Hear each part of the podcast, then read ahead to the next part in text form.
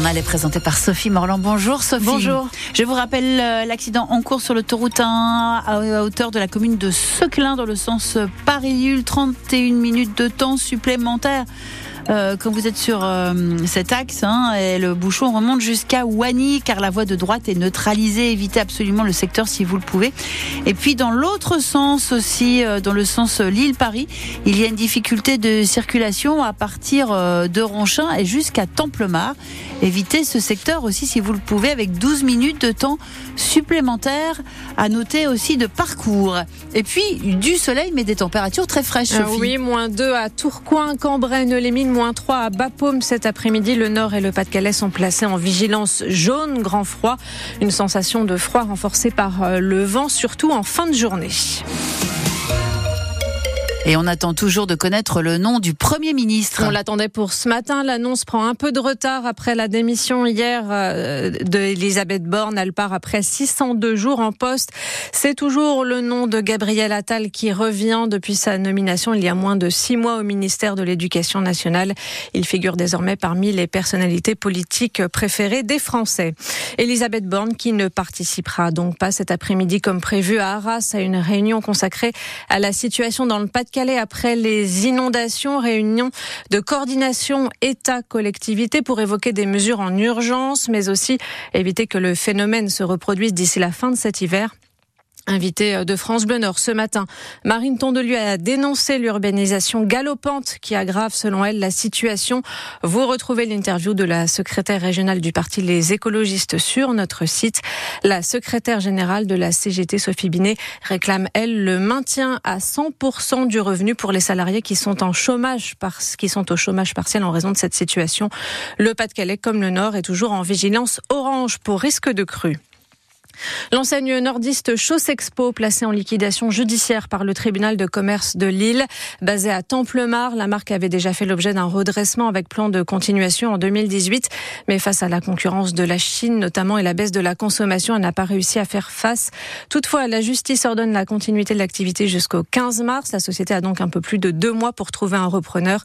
Chausse Expo compte 700 salariés en France et 180 magasins. Deux anciens policiers du commissariat de Douai comparaissent depuis depuis ce matin pour des faits de harcèlement moral, harcèlement et agression sexuelle sur deux de leurs anciennes collègues. Les faits se seraient déroulés entre 2018 et 2022. Les quatre fonctionnaires travaillaient dans le même groupe de terrain.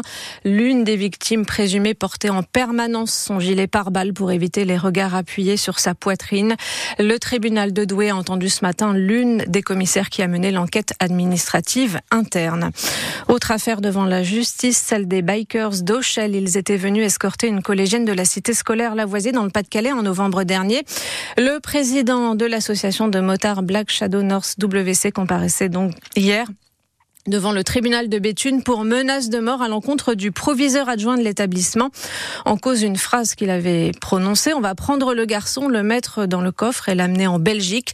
Sauf qu'on ne sait pas vraiment si cette phrase a donc été prononcée, ce qui a sauvé le prévenu d'une condamnation, Louise Adélaïde Boinard. Ça a été toute la ligne de défense du président du club de motards. Il assure ne jamais avoir menacé le proviseur adjoint et le dit lui-même. J'ai écrit à tout le monde contre le harcèlement, au collège, au rectorat, à la préfecture au ministère de l'Éducation nationale. J'allais pas venir insulter des gens, c'est pas logique.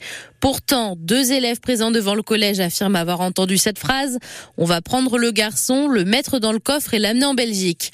Le motard recontextualise ses paroles. Il explique qu'il les a dites alors qu'il était au téléphone au moment de l'altercation devant le collège avec le vice-président de son association et qu'il parlait d'un fût de bière et non pas du proviseur adjoint. Les deux motards organisaient une fête en Belgique, une fête pour laquelle un fût a été acheté et devait être transporté. L'existence de cette conversation est confirmé par des relevés téléphoniques, la tenue de la soirée et la facture du fût. Impossible donc de savoir si cette phrase était une menace ou si elle a été mal interprétée. La présidente a donc choisi la relax, aucune autre menace n'ayant été avérée. Sur le Dakar, une cinquième place lors de l'étape du jour pour Adrien Van Beveren, une spéciale de 300 km. Le nordiste est cinquième au général.